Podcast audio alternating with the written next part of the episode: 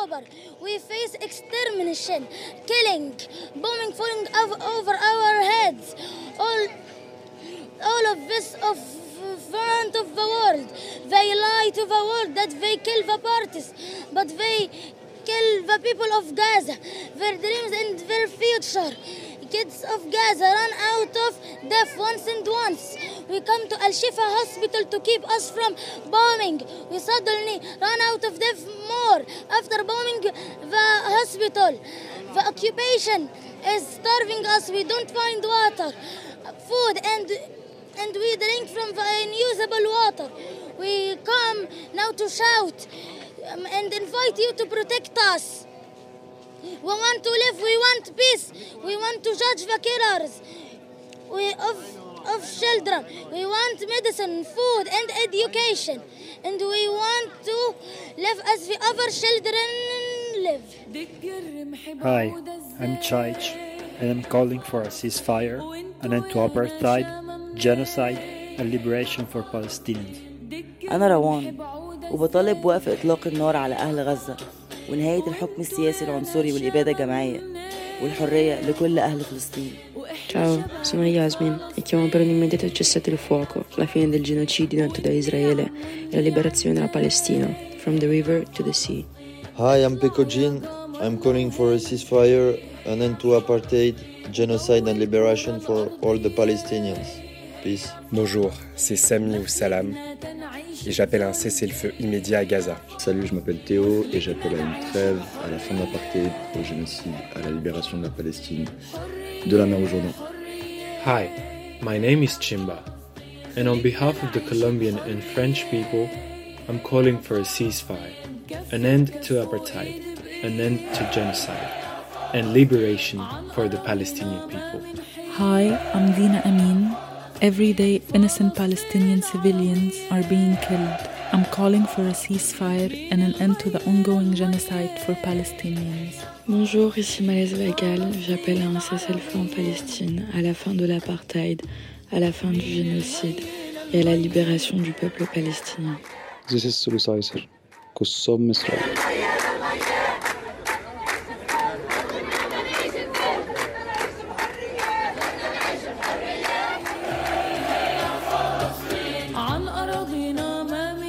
C'est Emilio Micro, j'écris, j'anime euh, cette émission et à la vue des massacres en Palestine, ça me semblait inconcevable à mon échelle de ne pas utiliser cet espace afin de, montrer un, un soutien inconditionnel à la Palestine. Je crois qu'on a un devoir, en fait, premièrement en tant qu'être humain, de soutenir toute population vivant une oppression telle que celle des Palestiniens et Palestiniennes. Mais, euh, mais je crois qu'aussi en tant qu'actrice culturelle, si on peut dire ça, en tant que rédactrice, animatrice et euh, responsable d'une émission qui porte sur les productions musicales du nord de l'Afrique et du Moyen-Orient, il y a une autre responsabilité qui vient avec en fait. Parler de ces musiques et parler de ces artistes, c'est aussi parler des régions desquelles ils émergent. Et c'est des régions qui malheureusement connaissent rarement la paix. C'est absolument insoutenable de voir que la France a fait le choix du silence face au sort des Palestiniens et Palestiniennes, mais aussi celui de la collaboration avec Israël, pourtant responsable d'un nombre incalculable de crimes de guerre et de violations du droit international. L'intention en fait d'Israël, elle peut pas être plus claire. Il s'agit d'un nettoyage ethnique, d'un génocide qui a pour but d'effacer l'existence complète des Palestiniens. Joint à cet épisode, vous trouverez un tas de ressources afin que chacun puisse agir à son échelle parce que oui, c'est possible, faut pas croire que tout ça, ça ne sert à rien, c'est hyper important de continuer. Aussi de rendre euh, accessibles les récits de personnes concernées et directement impactées parce que euh, beaucoup en fait de personnes vous parleront mieux de cette situation que moi. Je pense qu'on peut absolument pas abandonner ce peuple, peut absolument pas abandonner la Palestine, qui est un symbole de, résistance et de, dignité et de lutte pour beaucoup. Des souterrains arabes. Taht el Ord Shamal Afrika, une plongée dans l'underground Mina. El Shah El Bassat au Beled El Shams. Musique électronique, DJ, interview, une demi-heure de mix exclusif un samedi sur quatre à 21h sur Radio Campus Paris. Des souterrains arabes des tréfonds de l'underground Mina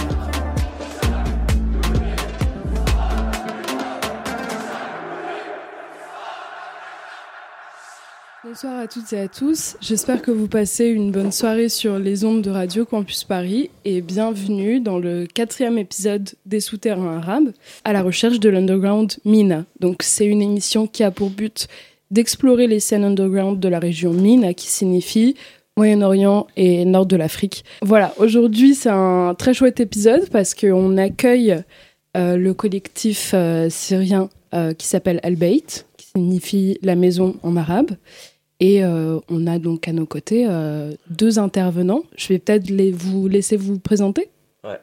Ouais Si vous voulez commencer Euh, bah, moi, c'est Laure, du coup, et euh, j'ai cofondé euh, le collectif Albeit avec Kassem, qui est ici aussi, et euh, Maria, voilà. Ok. Et toi Euh, moi, c'est Kassem, du coup, euh, je suis syrien. Et euh, voilà, on a créé le collectif Albeit euh, ensemble avec euh, Laure et Marouya, qui est pas là aujourd'hui, malheureusement. Et vous avez créé ça quand? Euh, on a créé ça il y a deux ans et demi. Ok. Ouais. C'est parti de quelle initiative? C'est- quoi euh, le but euh, de votre collectif? Alors, euh, en fait, le but, je vais essayer de faire court parce que c'est une longue histoire. Nous, ça fait huit ans qu'on est là. Moi, oui et moi, on est réfugiés politiques et du coup, il y a Laure avec nous. Et pour moi, le, le vraiment le premier but de, de collectif Albaïd, c'était de parce qu'on a essayé de travailler, de faire des bah, continuer notre lutte politique ici. Bon, c'était un peu compliqué au début et tout, et après, on a décidé de créer notre collectif pour fonctionner comme on veut, à notre manière et tout. Et le but principal, c'était de créer des liens avec nous, ici, autant que des exilés en France ou en Europe, et avec les Syriens syriens à l'intérieur de Syrie. Voilà, du coup, c'est de là où vient l'idée de Al-Bayt. Et du coup, l'idée à la base, c'était d'acheter des terrains agricoles en Syrie, dans le nord de Syrie, dans la région d'Idlib et faire un projet là-bas. euh, du coup, on a réussi à acheter le terrain, le premier terrain. Et là, on construit des maisons. On a déjà fait quatre maisons et on continue. Et euh, l'idée, c'était vraiment de rendre l'autonomie aux gens qui sont là-bas et à nous aussi. Parce que pendant qu'on était là, on se sentait déconnecté. Peut-être c'est pas le mot, mais on, vraiment, on n'arrivait pas à faire un lien entre nous et les Syriens là-bas. Et, euh, là-bas, surtout que dans la région d'Idlib, l'accès des ONG et tout, ils sont très compliqué, il n'y a pas d'accès. Et, et nous, on voulait vraiment faire un truc fait par les Syriens et Syriennes, pour les Syriens. Et c'est pour ça, on est, ici, on est autonome 100%. Et, euh, et on voulait vraiment créer ce truc de, d'être en contact avec les gens qui sont là-bas. Par exemple, les familles qu'on a accueillies maintenant, qui sont dans les maisons, et les familles qu'on va accueillir après, plus tard. Et là, on est vraiment entré en contact direct avec eux et les trucs de quotidien, euh, bah, qu'est-ce que vous faites, machin, ça se passe comment, etc. Et parce que pour eux, c'était en fait, il y a que les ONG, il n'y a pas autre chose. Et nous, quand ils nous, comment ils nous voyaient, nous, les exilés ou les réfugiés en Europe, et ils nous voyaient vraiment très loin. C'est pas, euh, c'est un truc qu'ils ne Mhm. connaissent pas en fait. Et voilà, du coup, grâce à ce projet qu'on a commencé et tout, maintenant, on se sent vraiment qu'on est avec eux, quoi. Quand tu dis que c'est parti d'un donc d'un désir de lier euh, des communautés en fait qui sont on va dire euh, éparpillées, des espaces diasporiques, euh, bah, c'est l'histoire de certains pays, c'est d'être euh, éparpillé dans le monde. Pourquoi c'est parti de ça? Ça a commencé avec quoi? Avec 2011 Quand Bah- tu dis je suis euh, en réfugié politique, c'est-à-dire euh, Ouais. c'est depuis 2011 donc en Syrie? En fait, nous, on a quitté la Syrie en 2000, je dirais fin 2015. Mhm. Et du coup, oui, la raison pourquoi on s'est trouvé réfugié ici, c'est à cause du régime, euh, régime syrien, ce qu'il a fait avec toutes les, tous les autres. Mhm. Mais le, le, D'accord. le raison, c'est le régime syrien. Et voilà. Parce que je pense que ça, ça a quand même une certaine importance dans la création de votre collectif, que ce soit le point de départ, ce soit euh, ce contexte politique euh, qui fait que bah, certaines personnes doivent euh, fuir, et surtout que ça vous pousse à euh, aujourd'hui connecter avec des personnes euh, en France et en Syrie. J'ai une question à vous poser, c'est vous êtes combien en fait dans le collectif? Vous êtes que vous trois? On est trois sur les tâches, on va dire, un peu quotidiennes de gestion de, de mails, de contacts, comme ce qu'on fait aujourd'hui, etc., des choses comme ça. Mais après, on est vraiment... une trentaine, quarantaine, ça dépend un peu des, des événements, ça, fluctue un peu. En fait, on n'a pas vraiment de règles instituées. Il n'y a pas de personnes qui peuvent adhérer au collectif de manière très, euh, on va dire, procédurière, tu vois. On est plutôt à la base un grand groupe d'amis avec du coup, bien sûr, euh, pour base des exilés politiques, etc. Et leurs alliés aussi. Et du coup, c'est assez euh, varié en fait notre collectif et c'est fondé sur des amitiés, après c'est des amitiés poétiques, c'est des et ça grandit un petit peu comme ça au fur et à mesure que parce que maintenant ça fait deux ans et demi donc c'est un peu des gens aujourd'hui qu'on a pu rencontrer par nos événements, alors qu'à la base c'était juste nos proches en fait et des gens avec qui on, on s'organisait déjà euh, pour euh, certaines actions ou etc. Quoi. C'est quoi justement ces événements euh, dont vous parlez Qu'est-ce que vous mettez en place avec Albrecht justement pour récupérer ces fonds? L'idée c'est, on a commencé avec rien, on n'avait vraiment rien, il y avait juste les amis autour de nous, ce qui est beaucoup. Et l'idée c'était de faire des événements culturels euh, qui dure, euh, ça dépend les lieux, mais toute la journée. Et c'est là où on, propose des, il y a des projections de films, il y a des débats, on amène des intervenants et euh, des expos, il y a, y a plein de trucs et toujours, toujours finir par la musique. Toujours il y a des concerts, des DJ. Et du coup, ouais, on a commencé à, à Montreuil, au Genina, jardin, dans un jardin, les murs à pêche. Mhm. Et après, c'est au fur et à mesure, on a vraiment commencé à connaître les salles et tout, les, lieux, ils commencent à nous connaître. Et, ça a grandi comme ça. Est-ce que sur le plan de la culture, justement, par ces événements-là, vous considérez que vous jouez un, certain rôle dans la mise en avant de certaines cultures, justement? Bah, en tout cas, on espère, je pense, ouais, c'est clair. Mais. Euh, comment dire? Ouais c'est vrai que on se rend pas forcément compte c'est vrai que ça fait deux ans et demi en même temps ça fait longtemps mais en même temps c'est quand même assez ça reste assez récent et ça fait peut-être un an qu'on a des salles qui sont un peu plus mainstream, etc., qui nous accueillent. Après, il y a des salles euh, géniales qui nous ont épaulés dès le départ et qui ont un peu porté notre projet, comme la Flèche d'Or, par exemple, qui nous a vraiment aidé à nous mettre en avant, etc. Et voilà, du coup, en fait, c'est vrai qu'en avançant, on commence à avoir plus de visibilité, donc forcément, euh, plus euh, avoir de poids, si on veut dire, sur cette scène culturelle.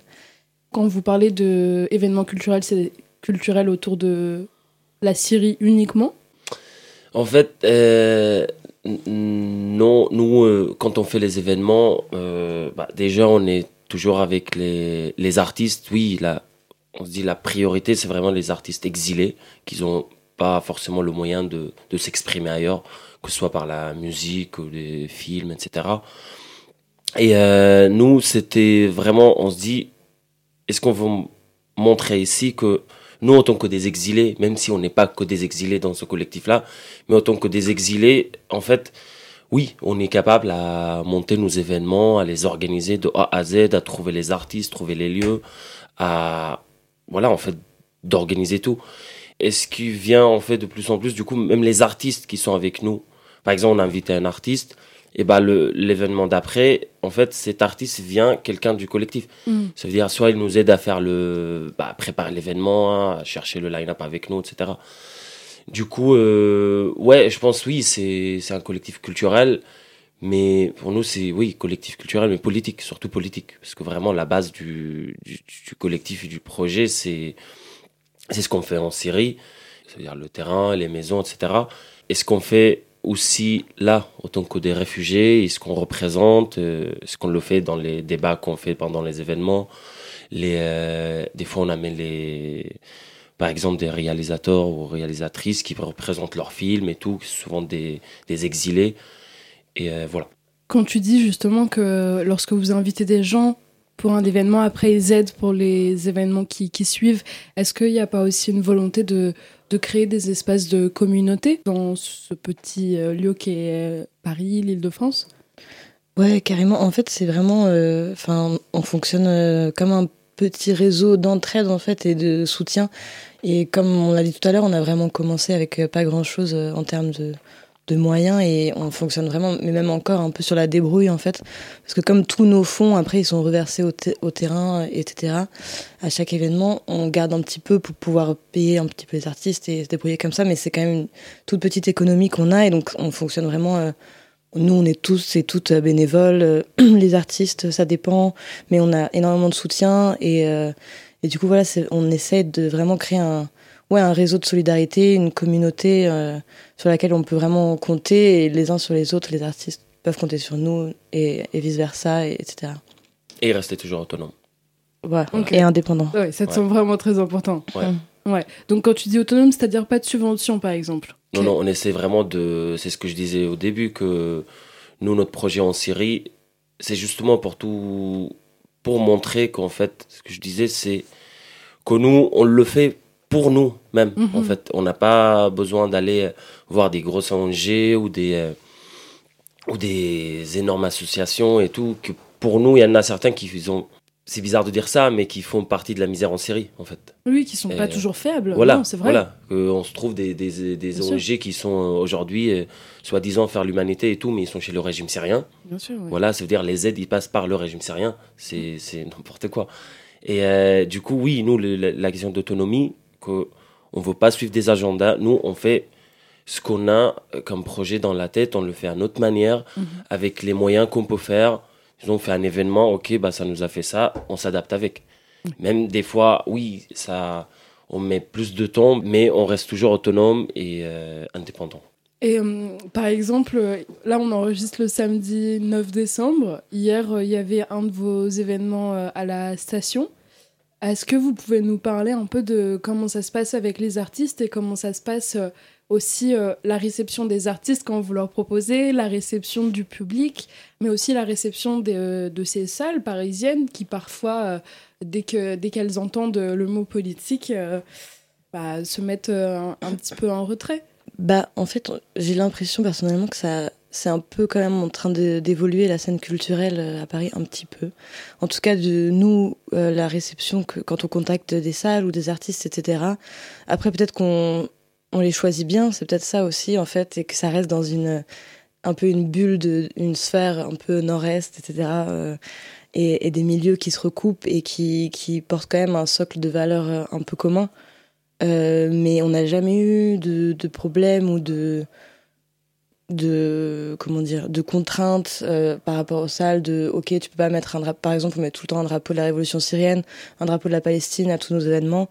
Personne nous a jamais dit quoi que ce soit euh, que ce soit hier à la station ou dans toutes les autres salles euh, le point éphémère etc qu'on a on a toujours été libre en fait de, de pouvoir vraiment s'exprimer. Et et le public, je pense que de plus en plus, peut-être, il recherche ça, à faire la fête de manière un peu plus euh, politique. La station, hier, on a fait un format 23h, 6h du matin, mais c'est vraiment la première fois qu'on fait ça et c'était une super expérience. Mais c'est vrai que on est toujours habitué d'habitude à faire euh, discussion au départ, projection, d'avoir vraiment des, échanges euh, politiques et culturels avec les gens et après, on finit en musique, etc. Mais du coup, voilà, après, peut-être que c'est ça, on est dans cette, bulle un peu. Et qu'on a, on a, on aura peut-être du mal à, à traverser euh, même euh, la Seine et aller dans d'autres endroits à Paris, j'en sais rien, mais, euh, mais ouais, ça, pour l'instant, en tout cas, pour nous, ça s'est plutôt très bien passé. euh. Par exemple, vous avez réussi à faire un événement en Suisse qui est pas euh, non plus négligeable. Vous pouvez, est-ce que vous pouvez nous en parler euh, Même l'initiative, pourquoi la Suisse euh, Comment ça s'est passé? Mm. Bah, en fait, notre événement en Suisse, c'était des gens qu'on connaît, avec qui on travaille euh, depuis longtemps, euh, sur, des autres, sur un festival qu'on fait partie de le- d'organiser euh, à côté de Limoges. Et, C'est quoi le festival? Ça s'appelle le, fe- le festival La Maison au Volet Rouge. C'est à Tarnac, dans le village de Tarnac. Et du coup, c'est c'est un collectif suisse qui vient depuis 5 ans. Et, euh, et c'est là-bas où voilà, on organise ensemble. C'est avant d'Albaït, avant tout. On les connaît personnellement. Du coup, c'est des amis. Et là, quand on a créé Albaït, depuis le début, on se dit, ce serait bien qu'un jour on fait un truc en Suisse. Et, et là, cette année, en fait, c'était le moment où on a fait le festival euh, de la Maison Volet Rouge. C'était le cinquième année. Et après, avec eux, on s'est dit, ok, c'est là on va on, on va faire un, truc en, en Suisse, à Bâle. Ils étaient trop trop chauds à organiser ça avec nous. Et eux, ces gens-là, ils ont déjà des, des lieux à, à Bâle, ils connaissent tout le monde et ils sont vraiment dans la communauté de, culturelle, euh, militante, politique, etc. Du coup, ils nous ont grave aidé à monter le lieu et toute la sono, les lumières. Nous, on a amené quand même nos artistes de France. Qui Et est-ce que- qui est-ce qui était programmé à cet événement? Il y avait Osloub et Haris Mehdi, avec qui on travaille euh, beaucoup depuis toujours, qui sont des amis aussi proches, et euh, qu'on a du coup amené avec nous de Paris. Et euh, Vanda aussi, qu'on a amené, qui est sur Marseille, qui est DJ. Et après, il y avait deux artistes suisses, Sami Galbi et euh, Mana. Ok, c'est une super belle programmation. Ouais. Et, pardon, et j'oublie, en fait, on a aussi amené Festival Ciné Palestine de Paris avec nous, qu'on Ok. Proposait des courts-métrages. Euh, et Alayoun, qui est un collectif d'amis euh, syriennes euh, qu'on a amené aussi de Paris euh, pour faire une exposition. Donc on a essayé de faire un petit patchwork de, de plein de trucs. Et du coup, pour nous, c'était la première fois qu'on fait un événement en dehors de, de la France. Et ça a très bien marché. Il y avait beaucoup de gens. C'était pas notre public habituel parce que, oui, nous, on est parti en équipe. Mais sinon, là-bas, c'était des gens qu'on connaissait. Le public, on ne le connaissait pas et tout. Mais les gens, ils étaient très, très intéressés. Ils étaient très, vraiment, ils étaient vraiment très curieux. Et là, en fait, depuis cet événement qu'on a fait à, à Bâle, là, on a décidé, là, on pense à faire un truc à Berlin, peut-être cet été. Et là, on attend des réponses pour des lieux à Amsterdam. Et l'idée, c'est vraiment de partir, de voyager avec Albayt et montrer aussi, pour moi personnellement, montrer aux exilés en premier qu'en fait, tu es capable à faire ce que tu veux. Tu es vraiment capable à le faire de A à Z. Tu pas toujours obligé d'être lié avec un truc qui est, euh, je sais pas, une boîte ou un truc classique. Tu peux le faire toi-même euh, avec tes moyens, avec ta manière de faire. Et aussi de continuer à montrer aux gens, au public, qu'en fait, ce que c'est la Syrie et qu'est-ce que c'est la révolution syrienne qui, qui a commencé en 2011 et qui continue toujours, malgré tout. Moi, je vous ai invité pour cette raison, parce qu'en fait, je, je vais à vos événements depuis janvier. Et c'est le premier auquel je suis allée, c'était un événement sur la Palestine, alors que vous êtes un collectif syrien, mais je pense que ça montre à quel point euh, bah, certaines communautés euh, s'allient à d'autres dans un même but. Et depuis, euh, je vais régulièrement à vos événements qui ont toujours des programmations hyper belles, hyper bien travaillées et tout. Et je trouve que vous jouez un, un- un rôle assez important en fait euh, dans ce certes ça peut être considéré comme un milieu de niche mais dans la niche qu'est euh, les, les, artistes en fait du nord de l'Afrique, du Moyen-Orient, du Proche-Orient, euh, euh, en France en fait, parce qu'on n'a pas, on n'a pas beaucoup d'espace qui, on n'a pas beaucoup de collectifs, encore moins des collectifs autonomes qui mettent en avant ces artistes-là. Donc quand tu dis montrer ce que c'est la Syrie, montrer ce que c'est bah, ces cultures. Comment vous, vous essayez de faire ça Et c'est pour ça que je vous posais la question aussi par rapport à la demande du public. Est-ce que vous sentez qu'il y a, il y a un public qui est demandeur, en fait, euh, d'être en contact avec ces cultures qui sont pas mises en avant? Pour le public, juste, un- euh, je pense à un petit truc. Là, il y a des, ouais, il y a le public qui a envie de d'être au contact, etc. Mais il y a aussi, euh, je vois à chaque fois dans nos événements, il y a quand même une grosse communauté de Syriens et Syriennes, et c'est un peu, euh, genre le, ça devient un peu le lieu de rendez-vous euh, des Syriens et Syriennes exilés qui habitent à Paris et tout. Et il y a quand même un truc où c'est assez fort, où chaque fois il y a, ça se ressent en fait que c'est comme un espèce de de rendez-vous. euh, pas exactement mensuel, mais presque. Et ça fait du bien en fait de pouvoir se retrouver. Il y a toujours un moment où il va y avoir des, des musiques euh, que tout le monde connaît à partager, etc. Et c'est pas, c'est vrai que c'est des espaces qui manquent en fait. C'est, tu vas pas tomber de manière random euh, sur une soirée comme ça, sans, enfin tu vois, c'est des choix. C'est, tu faut la trouver la soirée comme ça, faut etc. Après voilà, j'ai l'impression que j'espère et je trouve que ça émerge de plus en plus des petits collectifs comme ça qui truc et donc faut continuer à occuper l'espace, occuper la scène avec euh, avec ces artistes-là qu'on essaie de mettre en avant justement parce que ouais, ça participe à un, même changement. En fait, ça va dans le même sens, quoi. Et j'aimerais rajouter un truc sur le. que Oui, quand je disais de montrer ce que c'est la série, etc. Et en fait, là, nous, no- notre public et nos artistes avec lesquels on travaille, et nos amis avec nous dans le collectif, il n'y a pas que des Syriens du tout. hein. Les Syriens, c'est pas du tout la majorité. Et en fait, pour moi, c'est la, seule- c'est- c'est la même cause. En fait, quand on parle des exilés ici, surtout des exilés du Moyen-Orient, en fait, ça a commencé, tout a commencé en 2011. Mm. Pas tant de personnes savent ce que c'est les révolutions de 2011. Et j'ai été euh, en contact avec des personnes pour un projet sur lequel je travaillais sur justement euh, la musique après 2011 en Égypte.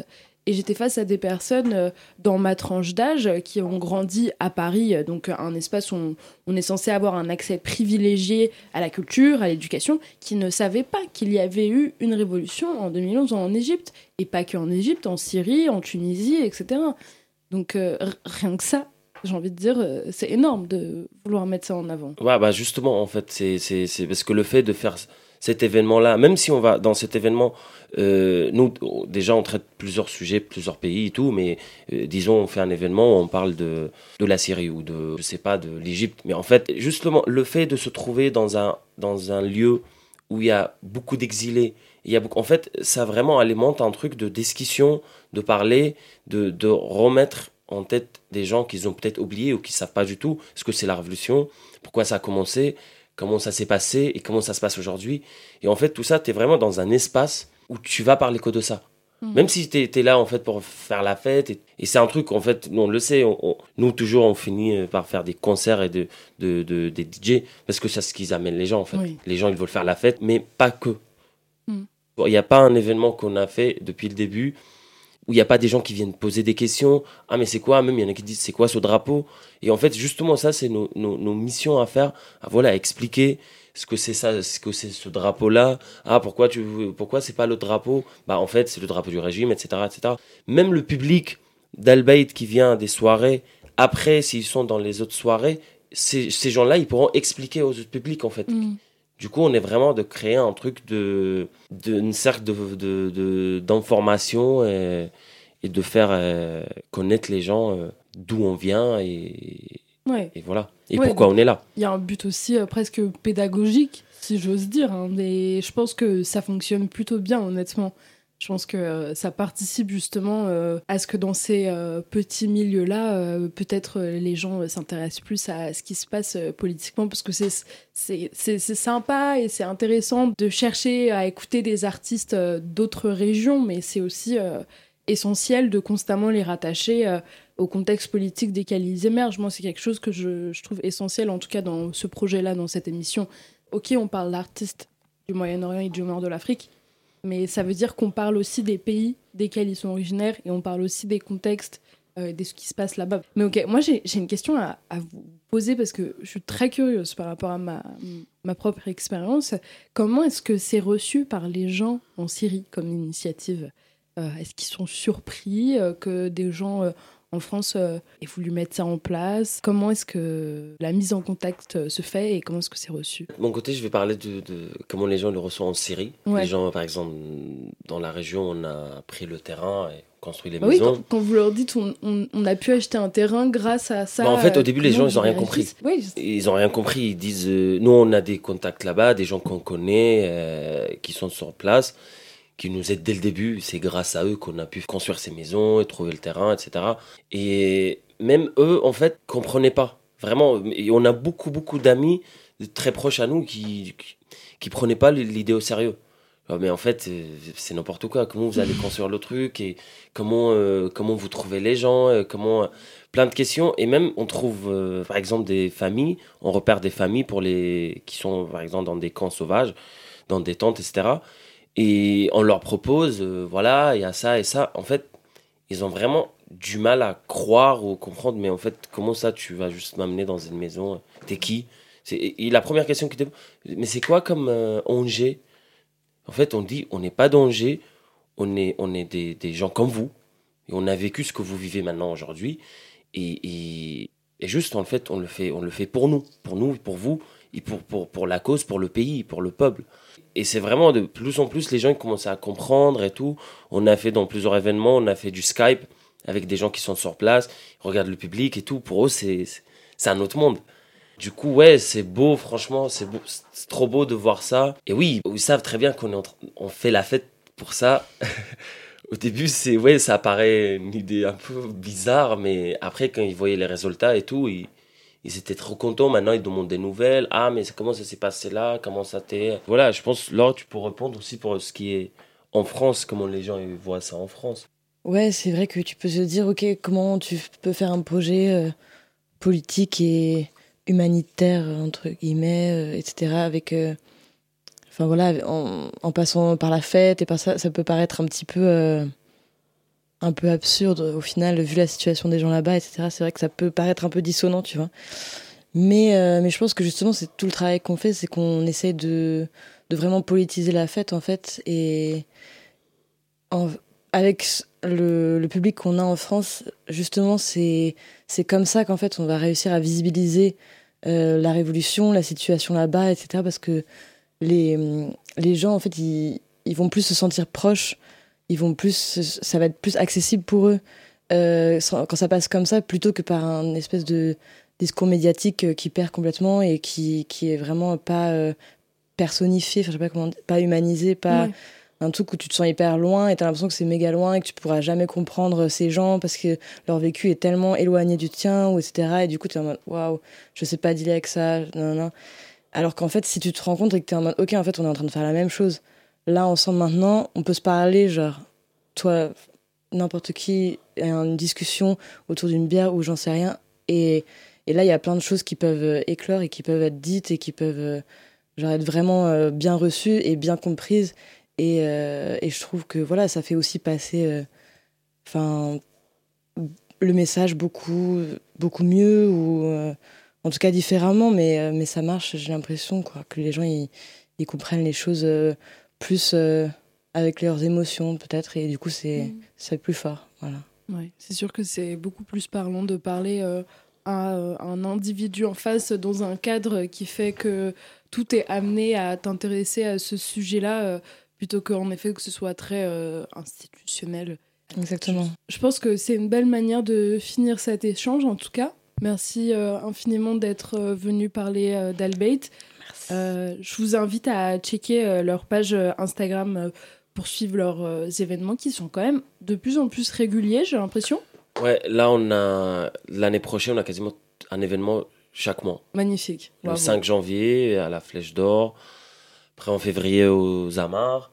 Et on a tous les, tous les mois et voilà, toutes les infos sont sur. Instagram et les réseaux sociaux. Ouais, c'est trop chouette. Voilà. Là, Merci. du coup, avec grand plaisir. Euh, là, du coup, vous avez invité quelqu'un pour la partie Mm. euh, musique. Aïda, elle est vraiment euh, incroyable et elle est avec nous dans le collectif depuis le début, du début, du début.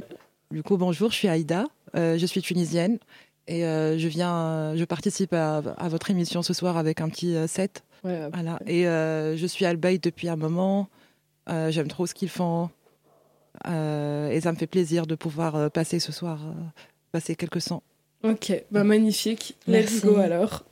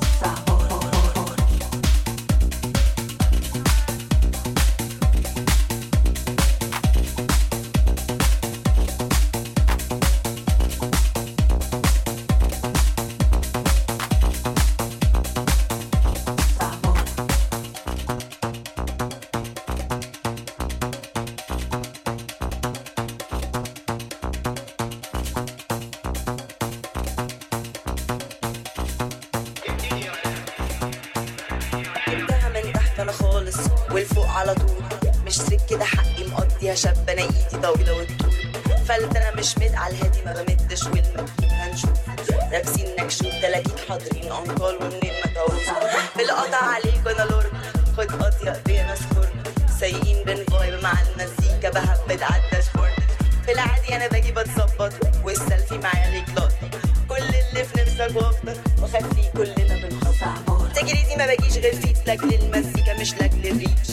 بوم بوم ترامبولين أفشل باونس على البيت.